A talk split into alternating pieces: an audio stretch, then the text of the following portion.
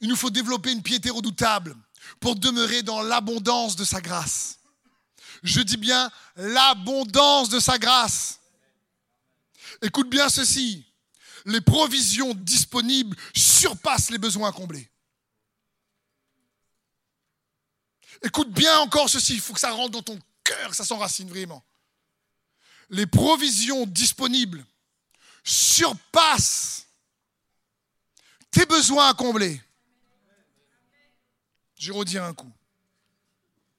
Les provisions disponibles entre ses mains pour toi surpassent tes besoins à combler. Il faut qu'on réalise ça. Mais on a du mal à réaliser ça. On pense que c'est juste, juste. Hein. Est-ce qu'il va vraiment, euh, quel que soit le besoin, émotionnel, spirituel, euh, financier, matériel, euh, relationnel, mais sa main n'est pas trop courte. Mais quand on ne demeure pas dans son amour, on ne peut pas recevoir. Parce que l'amour donne, mais la foi prend. Mais si tu ne sais pas qu'il t'aime, tu vas dire, ah, ça va être dur. Et au contraire, ton péché ou tes erreurs ne le freinent pas. Comme la femme au puits, te dit, mais viens, viens, viens, donne-moi ton problème, je vais le bouffer.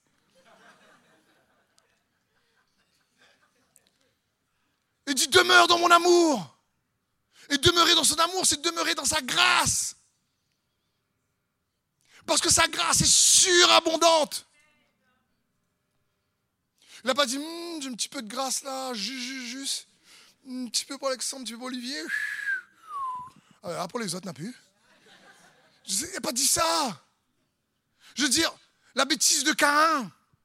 Si, quand il avait mal fait l'offrande, parce qu'Abel avait bien fait, au lieu d'aller tuer son frère, il avait qu'à se repentir. Et il serait béni aussi. Dieu n'a pas dit, ah bah là, bah, je vais bénir que Abel, Caïn, c'est un peu cuit, quoi. Non. À ce moment-là, non. Romains 5, 20. Mais là où le péché a abondé, la grâce a surabondé. Mais il y a une différence entre le don gratuit et la faute.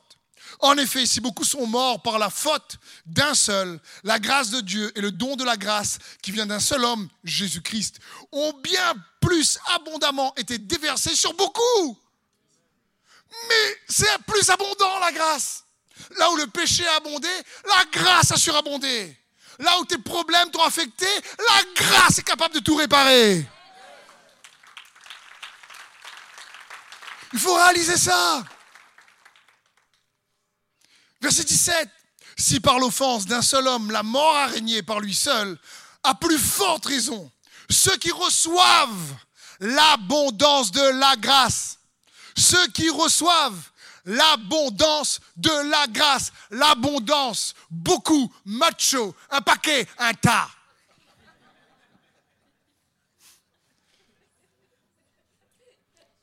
Mais à ceux qui reçoivent l'abondance de la grâce et du don de la justice, régneront-ils dans la vie par Jésus-Christ lui seul? D'accord, le péché affecté. D'accord, le péché a fait des dégâts. D'accord, c'est galère. D'accord, c'est difficile. Mais là où le péché a abondé, la grâce a surabondé. Et ceux qui reçoivent l'abondance de la grâce, personne mérite, une grâce. Mais elle est abondante. Il faut demeurer dans son amour. Arrête de juger ou d'évaluer son amour par tes circonstances.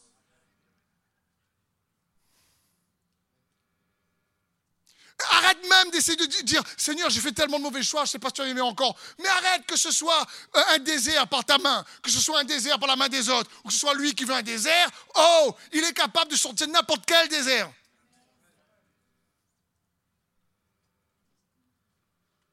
L'abondance de sa grâce. Écoute bien ceci, le paiement de la croix surpasse le prix du péché. Le paiement de la croix du sang de Jésus surpasse le prix du péché. C'est comme si le péché a coûté 100 francs, Dieu a donné 200 milliards. Je veux dire, 100 francs, même pas euros.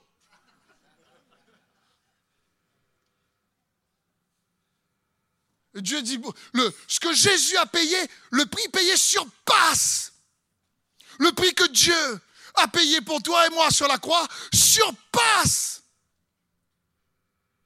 Mais de loin le prix du péché, le tarif du péché, c'était bas par rapport à ce que Dieu a donné. Ce que Dieu a donné vaut bien plus. C'est pour ça que la grâce surabonde. Quand le péché abonde, Jean 1,16, et nous avons tous reçu de sa plénitude. Tous.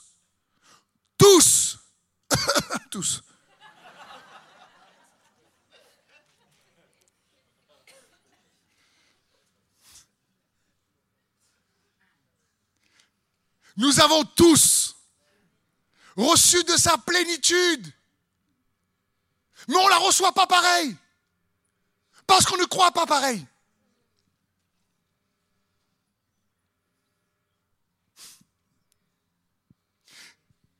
Et en plus, regarde comment ça est gracieux, grâce. on ne comprend pas là. Nous avons tous reçu de sa plénitude et grâce sur grâce. Tu as un problème dans ton passé, Dieu te dit, j'ai la grâce, fais la différence. Tu as, péché, j'ai la grâce pour te sortir de là. Quelqu'un a péché contre toi, j'ai la grâce pour restaurer ça. Et tu as perdu tes j'ai la grâce pour te rembourser ça. Tu n'as plus de force et j'ai la grâce pour te donner la force. J'arrive pas à me défaire telle addiction, j'ai la grâce pour te donner la force pour te défaire telle addiction. Seigneur, il y a trop d'activités, arrête de faire, de compter sur tes propres efforts. J'ai la grâce pour t'aider à faire tout ça. J'ai la grâce, grâce sur grâce, grâce après grâce, grâce et grâce et grâce et encore grâce. C'est pas loi sur loi sur loi sur loi. Parce que la Bible dit, verset suivant, en effet, la loi a été donnée au travers Moïse, mais la grâce et la vérité sont venues au travers de Jésus-Christ. Ici, le mot a été donné signifie, c'est le mot didomie qui parle, c'était prescrit comme un ordre. La grâce, la, la loi a été donnée. La grâce et la vérité sont venues. La loi a été donnée la grâce et la vérité sont venues. C'est pas pareil. Le mot est venu ici, c'est genomai. Ça parlait devenu, est venu à l'existence. Elle s'est adaptée, elle s'est mêlée à nous. C'est pas venu comme un ordre, c'est venu avec douceur, flexibilité. Ça a compris, ça a accompagné, ça a fortifié, ça a collaboré, ça a libéré, ça a délivré. Parce que oui, la loi, c'est aussi la vérité. Mais une vérité qui condamne, une vérité qui, qui juge, une vérité qui, qui, qui, qui tape coup de bâton. Pas une vérité qui libère. La vérité qui libère, c'est la grâce, la vérité qui sont venues au travers de Jésus-Christ. Il a été dit que, mais moi je vous dis que. Une vérité remplie de grâce pour faire la différence. Vous savez, souvent, l'ennemi, le diable, le monde veut nous faire croire, tu as pas assez de ceci, tu n'as pas assez de cela, tu n'as pas assez de talent, tu n'as pas assez de temps, tu n'as pas assez de finances, euh, tu n'as pas assez quoi pour faire la différence. Tu n'es pas assez intelligent, tu n'as pas assez moyen, tu n'as pas, assez. On est dans le monde de pas assez. C'est une erreur. On a tous assez de grâce pour faire la différence. Mais on ne reçoit pas pareil. C'est une erreur de, de dire, mais j'ai pas assez, j'ai pas. On n'a jamais assez de temps, on n'a jamais assez de moyens, euh, on n'a jamais assez. Tout, tout on n'a pas assez. Pas assez, de sous, pas assez de courses, je sais pas moi, pas assez de vacances, pas assez de travail. Tu m'aimes pas assez, l'autre m'aime pas assez, tout le temps pas assez.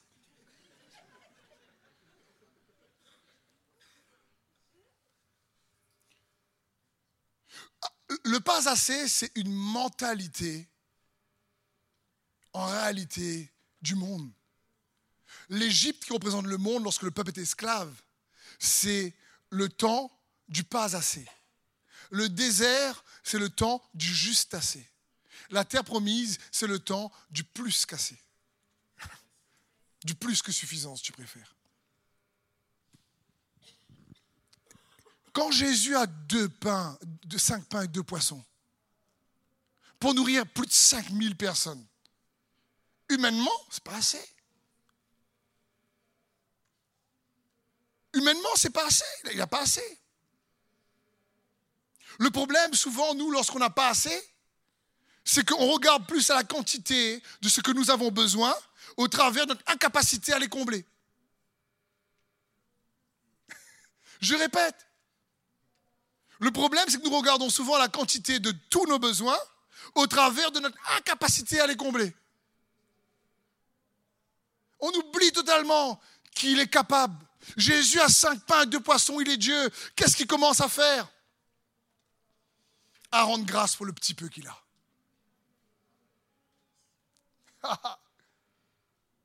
1 Timothée 1, 14. Dans la surabondance de sa grâce, notre Seigneur a fait naître en moi la foi et l'amour que l'on trouve dans l'union avec Jésus-Christ. Si tu préfères, dans la piété. Il a fait naître en moi, Paul dit ici, la foi et l'amour, dans la surabondance de sa grâce. À cause de la piété, il a fait naître en moi la foi et l'amour. Quand tu penses ne pas avoir assez, commence à le remercier. Commence à réaliser que tu ne peux pas combler ce qui te manque avec ta capacité, mais que tu peux lui remettre ce que tu as en commençant à exprimer ta gratitude afin de fixer tes regards non pas sur ton incapacité, mais sur sa capacité à combler ce que toi tu n'es pas capable de combler. Jésus donc a commencé à remercier Dieu pour le petit peu qu'il avait entre ses mains, parce qu'il savait que Dieu le Père avait beaucoup entre ses mains. On doit recommencer à remercier Dieu pour le petit peu qu'on a entre nos mains ici à Saint-Denis ensemble. Seigneur, merci. Merci Seigneur. Et on commence à le remercier parce qu'on sait que c'est grâce sur grâce. Parce qu'on sait que l'amour donne et la foi reçoit. Et que la foi, c'est un don de grâce. Ça ne se mérite pas. C'est pas parce que j'ai bien fait ou tu as bien fait. C'est parce qu'il a bien fait. Et lorsque tu crois que tu demeures dans son amour, alors tu portes du fruit. Et tu commences à avoir une foi active. Et tu commences à le remercier pour le petit peu, parce que tu ne regardes pas au petit peu et, que tu as, mais tu regardes au gros peu que lui a. Tu regardes la surabondance de la grâce, la surabondance. Dire, la parole de Dieu, le nombre de fois s'écrit surabondant, qui surpasse. Mais c'est pas un petit peu. Le problème, c'est que souvent, nous, en tant qu'enfants de Dieu, on passe à côté. Mais à côté, mais...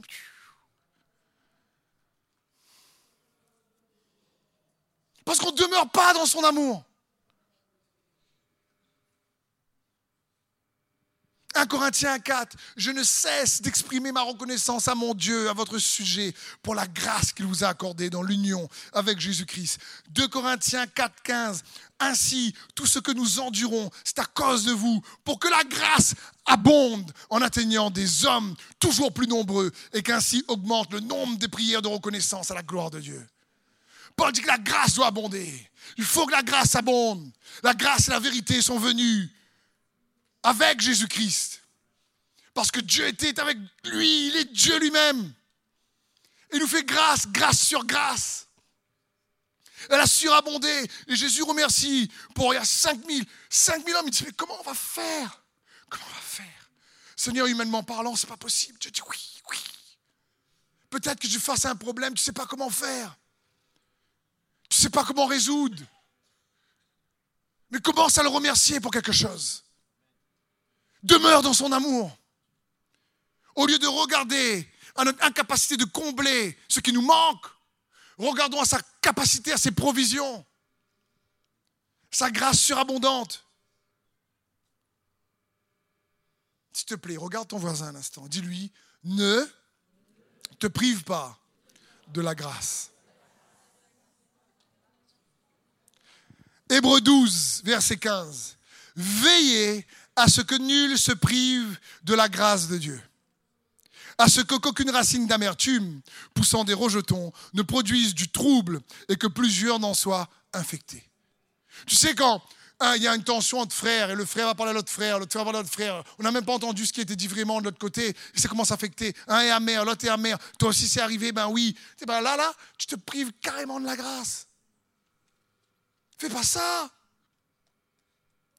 Ce qui se passe à l'extérieur, de bon comme de mauvais, va faire réagir quelque chose à l'intérieur.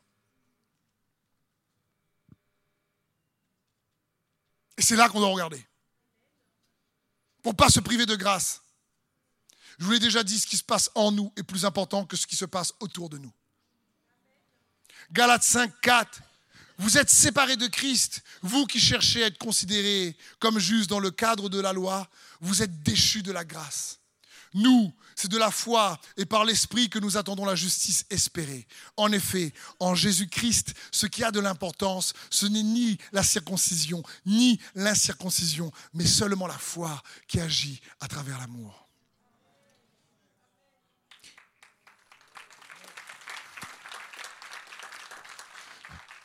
Ce passage est puissant. Je prie pour que personne ici dans ce lieu, personne, est-ce que ceux qui n'ont pas pu venir ce soir, ou ceux qui écoutent par Internet, je dis que personne ne soit séparé de Christ et ne soit déchu de la grâce.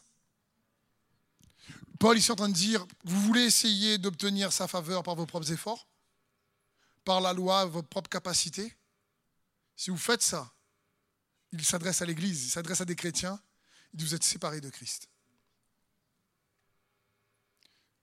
Déchu de la grâce.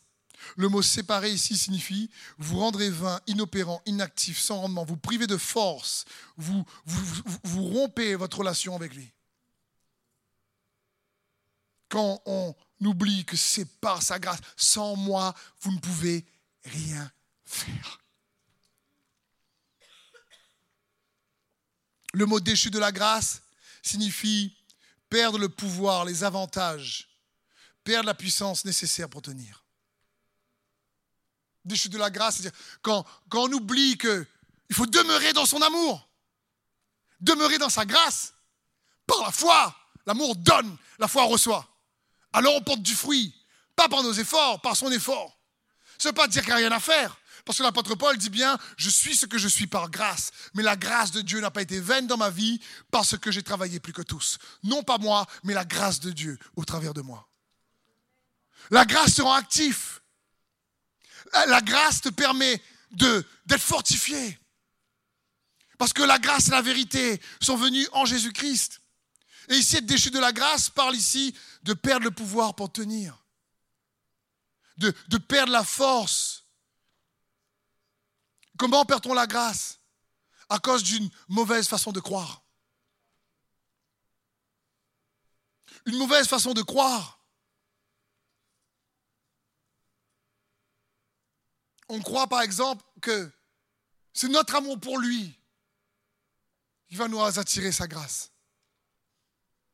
Dans la loi, c'est peut-être un peu comme ça, il fallait faire des efforts. Mais la grâce est arrivée par Jésus-Christ. La loi arrivée par Moïse, était donnée par Moïse. La grâce, la vérité par Jésus-Christ. Ça parle ici d'avoir une bonne façon de croire encore une fois, pour changer de vie, il ne faut pas changer nos actions, il faut changer nos convictions. Se repentir, ce n'est pas uniquement changer de façon de penser, c'est changer de façon de croire. En réalité, c'est comment, comment tu crois que Dieu est envers toi. Comment tu crois que Dieu est envers toi C'est qui réellement Parce que ta façon de croire qui est Dieu réellement va challenger ta façon de le voir. Et dans la parabole des talents, celui qui a un talent dit Seigneur, je savais que tu étais un maître méchant. J'ai eu peur, j'ai caché mon talent. Et souvent, on croit que Dieu est en colère contre nous. On croit que réellement, c'est, c'est, si on ne fait pas bien tout, oulala Il y a encore des fois dans l'atmosphère ce genre de choses-là. Si vraiment on ne fait pas bien tout, correction. Le problème, c'est que la correction emmène parfois la rejection. On est rejeté. Ça ne se dit pas, mais c'est pas grave. La rejection. Je, me suis dit, ça se dit pas, ça.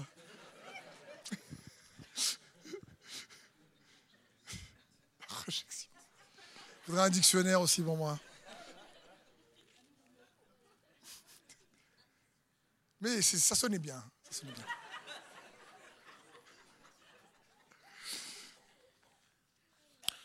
Il faut comprendre, notre façon de, voir Dieu dépend de notre façon de ce qu'on croit par rapport à sa parole. C'est, comme ce, fils prodigue qui dit en lui-même, je vais aller à la maison de mon père, j'ai demandé si je peux travailler au moins que les serviteurs. Il connaissait même pas que son père l'aimait vraiment. À un tel point qu'il n'allait pas lui condamner, le condamner il allait revenir. Mais il ne connaissait pas bien son père. Et le problème, c'est que si on ne le connaît pas bien, on ne va pas pouvoir recevoir ce qu'il a. Psaume 145, 8 nous dit L'Éternel est plein de grâce et de compassion, lent à la colère et riche en amour. Lent à la colère et riche en amour. Euh, parfois, notamment lorsque l'Église avec un grand E devient trop religieuse ou légaliste, on, inverse. Dieu est un Dieu colérique et parfois, il peut être lent à la colère. non, c'est faux. Il est lent à la colère. Il est patient, bon, miséricordieux. Et de temps en temps, sur un court moment, il peut se mettre en colère. Pas l'inverse. Mais nous, on a la grâce de comprendre qu'il faut recevoir son pardon, recevoir sa grâce. Elle est surabondante. S'il te plaît, ne t'en prive pas. Tu n'arriveras pas à devenir, à obtenir toutes les bénédictions que Dieu a pour toi sans sa grâce. Sans lui, on ne peut rien faire.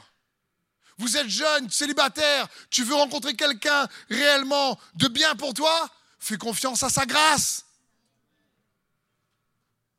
Tu veux restaurer ton couple Fais confiance à sa grâce. Tu veux restaurer ta vie, tes émotions Fais confiance à sa grâce. Il est bon. C'est pour ça que pour recevoir sa grâce, il est important de voir Dieu correctement. C'est pas un Dieu qui veut dire, hmm, je t'attends, dès que tu fais un truc mauvais là, fini, fini, tu récoltes ce que tu sèmes, goûte à nous. J'écris la parole de Dieu, tu récoltes ce qu'on sème. Allez, tu as semé la galère, goûte la galère. Mais si tu te repens et que tu sais que c'est un Dieu bon, tu sais alors que tu étais ennemi de Dieu, il a donné ce qu'il avait de meilleur pour toi. Alors maintenant que tu l'aimes, quand tu fais une faute, reviens vers lui. Demande pardon, repens-toi. Et accroche-toi à sa grâce, ne t'en prive pas, elle est surabondante pour faire la différence dans ta vie. Pour te donner les bénédictions dont tu as besoin. Marc 3, verset 1. Jésus entra de nouveau dans la synagogue. Il s'est trouvé un homme qui avait la main paralysée. Ils observaient Jésus pour voir s'il le guérirait le jour du sabbat. C'était afin de pouvoir l'accuser. Jésus dit à l'homme qui avait la main paralysée, Lève-toi là au milieu. Puis il leur dit, Est-il permis le jour du sabbat de faire du bien ou de faire du mal, de sauver une personne ou de la tuer? Mais ils gardèrent le silence. Alors il promena un regard de colère et peiné de l'endurcissement de leur cœur. Il dit à l'homme, Tends ta main. Il attendit et sa main fut guérie. Alors Dieu est à la colère, je viens de vous dire. Mais là, Jésus regarde les gens avec colère. Mais il guérit quand même. Et ce qui est incroyable, c'est que les religieux, là, dans le texte, savent que Jésus est bon. Ils savent, ils sont conscients qu'il est capable de guérir. Ils sont conscients qu'il est capable de faire du bien. Mais ils sont tellement endurcis qu'ils ils, ont dit, si là, si là, il fait du bien, on va l'accuser, on va l'accuser. Vous imaginez Ils savaient qu'il était bon. Ils savaient qu'il avait la puissance pour guérir. Ils savaient qu'il pouvait bien faire pour délivrer cet homme. Ils étaient encore, malgré tout, mauvais. Ils attendaient le piéger, de l'accuser. Et Jésus, magistral, c'est Jésus qui n'est pas là avec ça du tout. Jésus sait ce qu'il pense. Il dit, viens, mets-toi au milieu. Tout le monde voit? Est-ce que tout le monde voit bien? Et puis, il sait leur cœur endurci. Et leur dit, est-il permis de faire du bien ou de faire du mal De sauver ou de tuer le jour du sabbat? Ils savaient, ils savaient qu'ils ne pouvaient pas répondre. Ils ferment leur bouche. Ils gardèrent le silence. Dans leur cœur, ils disaient Dans leur cœur, ils Réponds à tout ce gars-là. On va paraître trop mauvais devant les gens. Et Jésus dit Étends ta main. Et il est guéri. Il, regarde, il les regarde avec colère. Vous imaginez? Il les regarde avec colère. Et il est juste en colère à cause de l'endurcissement de leur cœur. Ça, ça a mis en colère. Leur cœur est endurci. Et je vous ai déjà dit, le mot endurci, ça part d'une callosité. C'est un frottement qui produit une épaisseur de peau. Le, cœur est tellement épais qu'il manque de sensibilité. Il n'a plus de flexibilité. Il n'est pas tendre, il n'est pas doux, il n'est pas malléable. En réalité, ils s'en fichaient, fichaient que ce soit le jour du sabbat. Eux, les religieux, ils avaient envie que les gens passent par eux pour aller vers Dieu. Ça les énervait que Jésus amenait Dieu vers les gens. Ça les énervait qu'il montrait un Dieu bon, accessible, un Dieu qui était eh, libre de, d'amener l'amour, la paix, la joie.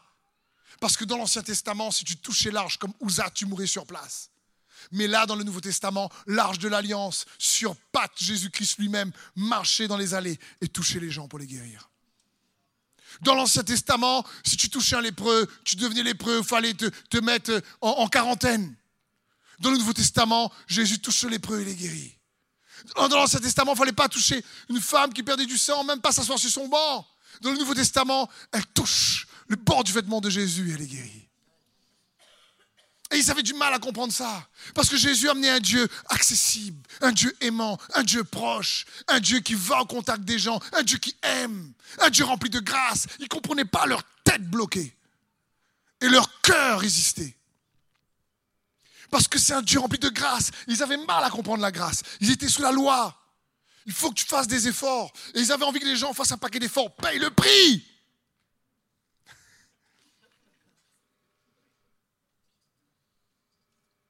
Pour eux, ce gars qui avait une main, un problème sur sa main, il a dû commettre une faute, un péché. Si c'est comme ça, c'est qu'il goûte.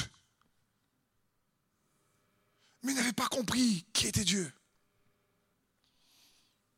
Ils n'avaient pas compris la surabondance de la grâce que Jésus est venu emmener. Il a pris nos fautes et nos péchés sur lui. Éphésiens 4, 26. Si vous vous mettez en colère, ne péchez point que le soleil ne se couche pas sur votre colère.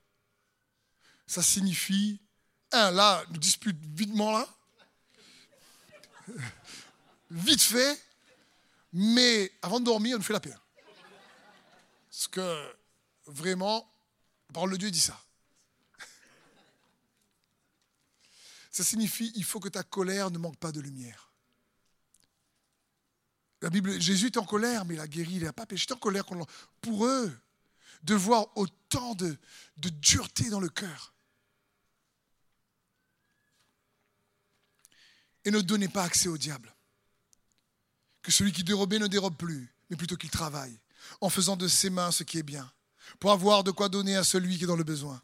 Qu'il ne sorte de votre bouche aucune parole mauvaise, mais s'il y a lieu, quelques bonnes paroles qui servent à l'édification et communiquent une grâce à ceux qui l'entendent. Et ensuite il dit, n'attristez pas le Saint-Esprit de Dieu, par lequel vous avez été scellés pour le jour de la rédemption. Un cœur endurci attriste le Saint-Esprit. Ne pas faire grâce attriste le Saint-Esprit. Quand ton frère ou ta sœur te prend la tête, fais grâce. Ton mari te prend la tête, ta femme, fais grâce. Pardonne. C'est de ça qu'on parle. Jésus était en colère parce que leur cœur était endurci, il n'y avait pas de grâce du tout. Et la Bible dit ici, mais que d'une parole, si tu veux parler une parole qui édifie, qui encourage, qui donne grâce, donne une mesure de grâce. Vous savez, le diable veut vraiment nous mentir sur le Dieu de grâce et de bonté que nous servons, sur le Dieu d'amour. Écoute bien, la Bible dit dans Proverbe 19, 12. La colère du roi est comme le rugissement d'un lion, et sa faveur est comme la rosée sur l'herbe. Proverbe. La, colère du roi est comme le rugissement d'un lion. Mais un autre passage dit dans le Nouveau Testament, 1 Pierre 5, 8, Soyez sobre, veillez. Votre adversaire, le diable, rôde comme un lion rugissant, cherchant qu'il dévore. C'est intéressant. Le roi, c'est Dieu. La colère d'un roi est comme un lion rugissant. Qu'est-ce que le diable fait? Il rugit comme un lion. Pourquoi Pour te faire croire que Dieu est en colère. Pour te faire croire que Dieu est en colère. Pour t'empêcher de recevoir sa grâce. Pour te faire croire que ce que tu as fait là, hmm, pour que tu ne vois pas la surabondance de sa grâce. Il rôde comme un lion rugissant, cherchant qui dévorer. Écoute bien ceci. Dès que tu crois que Dieu est tout le temps en colère contre toi, alors tu donnes accès à l'ennemi pour dévorer la grâce que Dieu veut te faire.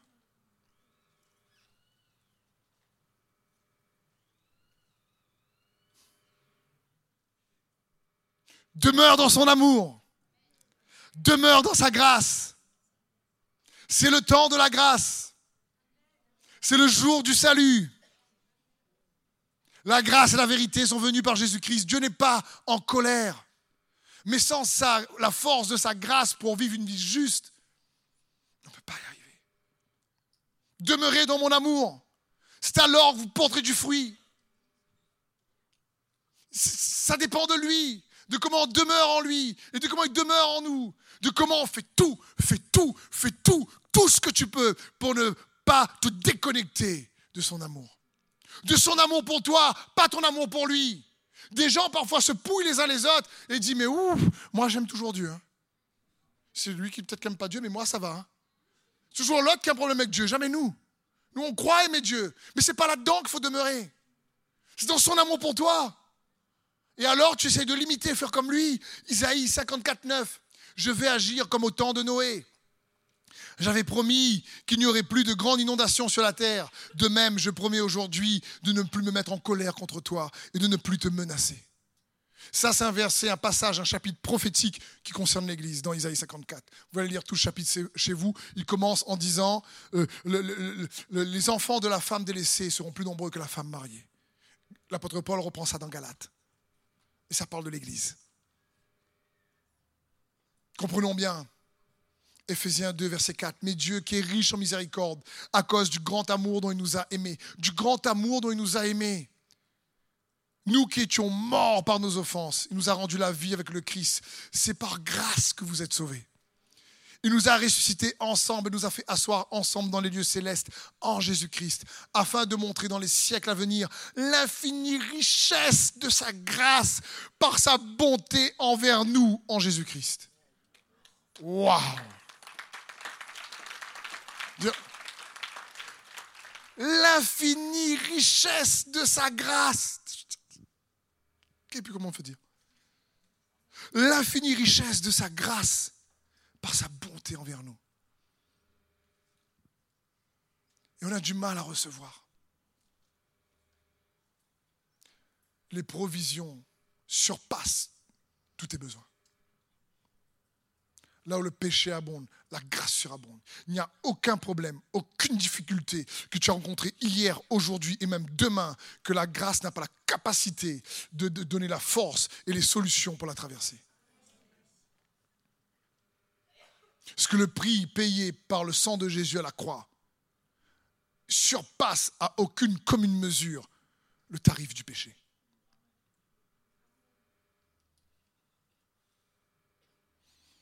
Isaïe 63, 7. Je publierai les grâces de l'Éternel, les louanges de l'Éternel, d'après tout ce que l'Éternel a fait pour nous. Je dirai sa grande bonté envers la maison d'Israël, qu'il a traité selon ses compassions et la richesse de son amour. Waouh! Waouh! Développe une piété redoutable pour demeurer dans son amour pour pouvoir avoir accès à la surabondance de sa grâce. Car sans lui, on ne peut rien faire. Quelles que soient tes difficultés, comme cette Samaritaine, si tu connaissais celui qui te demande à boire, il te donne de l'eau vive, qui coupe ta soif. Et Jésus dit, c'est ma nourriture. Ton problème, c'est ma nourriture. De faire la volonté de mon Père afin de briser les œuvres du péché qui étaient dans ta vie. Et de te faire grâce par mon immense amour pour que tu reçois par la foi